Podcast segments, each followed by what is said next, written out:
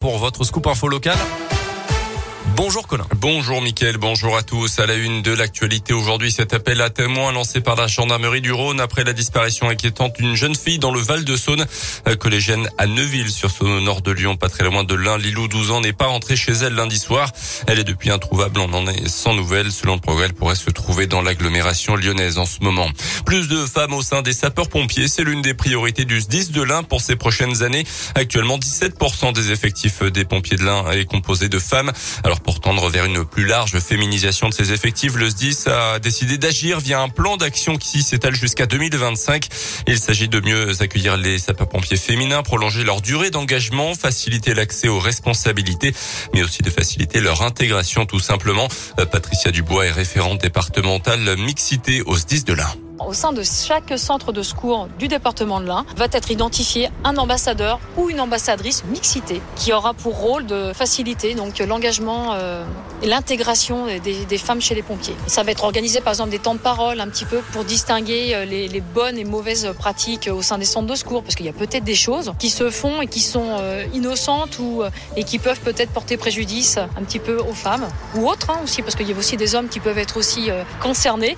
Donc ce sera de, de faciliter un petit peu euh, la communication et euh, de faciliter euh, le bien vivre ensemble. Et parmi les autres actions prévues, mieux adapter les tenues vestimentaires à la morphologie féminine ou encore davantage soutenir le personnel féminin durant le temps de la maternité. À retenir également cet accident de la route, un accident de poids lourd hier en fin de journée à Saint-Étienne du Bois au niveau d'un rond-point, un semi-remorque qui s'est couché sur le bas-côté déversant une partie de son chargement. Le chauffeur n'a pas été blessé. Dans l'actualité également, un nouveau jour de guerre en Ukraine. Des milliers de civils ont pu fuir la ville de Soumy dans le nord-est de l'Ukraine hier.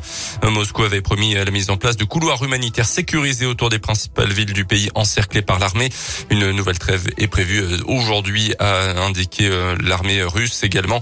Les États-Unis ont annoncé hier un embargo sur toutes les importations de gaz et de pétrole venant de Russie. Décision similaire prise par le Royaume-Uni. L'Union européenne hésite encore. Un conseil européen doit se tenir à Versailles en fin de semaine. La France importe 17% de son gaz de Russie, un chiffre qui monte à 55% pour l'Allemagne. Un très bon bilan pour les stations de ski cet hiver, niveau de fréquentation très bon pour ces vacances qui viennent de s'achever, fréquentation supérieure à 2019 avant la pandémie, selon l'Observatoire national des stations de montagne, un taux d'occupation des hébergements de 87%, un chiffre en hausse de 6 points par rapport à l'hiver 2019-2020. Les sports en basket en Eurocoupe, la Gelbourg a rivalisé avec les Espagnols de Valence, mais s'est finalement incliné 77 à 88 hier soir à Equinox. Après avoir mené 37 minutes face à l'équipe espagnole, la Gel a cédé à la fin et laisse donc la victoire à son adversaire du soir. Le coach de la Gel, Laurent Leniam, reconnaît que son équipe était dans le match, mais s'incline à cause de beaucoup trop de détails. On l'écoute au micro Radio Scoop de Didier Berthet faut se rendre compte qu'on a joué quand même Valence au complet, avec donc, comme je l'ai dit, 12 joueurs homogènes et interchangeables. Et on est dans le match pratiquement du début à la fin. On joue les yeux dans les yeux contre l'équipe de la leader de la poule qui va, être proche de la victoire en Eurocup, qui est quatrième en Espagne. Donc voilà, c'est très bien ce qu'on produit. Mais après, il n'y a pas la victoire au bout, bien sûr. Il y avait la place.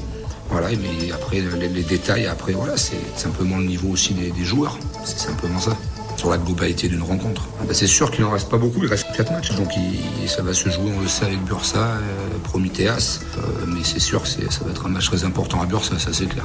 Toujours qualifiable à 4 journées de la fin, le déplacement à Bursa Sport mardi prochain va devenir capital pour la suite de la compétition, mais avant ça, là je retrouve le championnat avec un déplacement chez le promu Paris Basket avec l'objectif de se rapprocher là aussi du top 8.